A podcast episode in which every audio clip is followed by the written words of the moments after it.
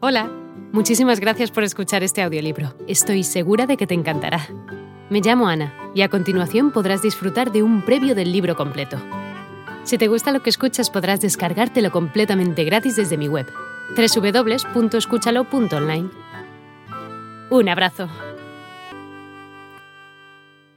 Toda gran obra, antes de existir en la realidad, ha existido en la mente de alguien que la concibió y deseó hacerla realidad es la capacidad de concebir ese futuro deseable y de intuir las ventajas que de él se derivan, lo que moviliza la voluntad de las personas.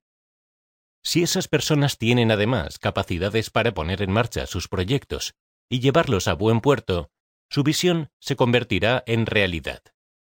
Nuestras visiones son en ocasiones trascendentales, un mundo mejor, una magnífica catedral que honre a Dios, la posibilidad de que las personas puedan hablar con sus seres queridos cuando estos están a miles de kilómetros de distancia y tantas otras.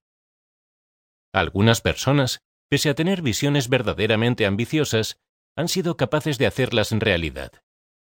No siempre lo que uno anhela es realmente tan trascendente.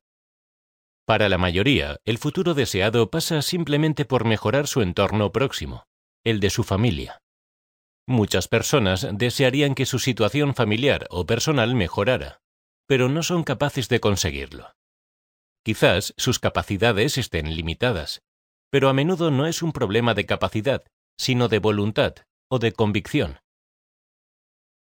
Ven las dificultades del camino y abandonan antes de comenzar. Con esta actitud, es claro que nunca conseguirán sus metas. Para movilizar todas nuestras capacidades hay que activar nuestra voluntad de llegar a la meta. Y para ello tenemos que ver la meta con toda claridad, en todos sus detalles.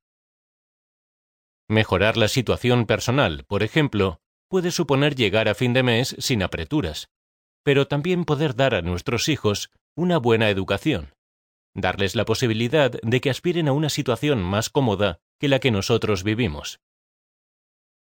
¿Vale ese objetivo la pena de esforzarnos un poco más? ¿Vale ese objetivo la pena de estudiar cuando regresas a casa, cansado del trabajo, con el objetivo de optar a un ascenso o a un trabajo mejor pagado? ¿Está dispuesto a sacrificar la mitad de los fines de semana de todo un año para asistir a un máster que podría hacerle más valioso? ¿Qué está dispuesto a sacrificar por esa meta que ve deseable? Hola de nuevo. No está mal para ser solo una pequeña muestra, ¿verdad? Si te ha llamado la atención, recuerda que encontrarás este audiolibro completo y gratis en www.escúchalo.online.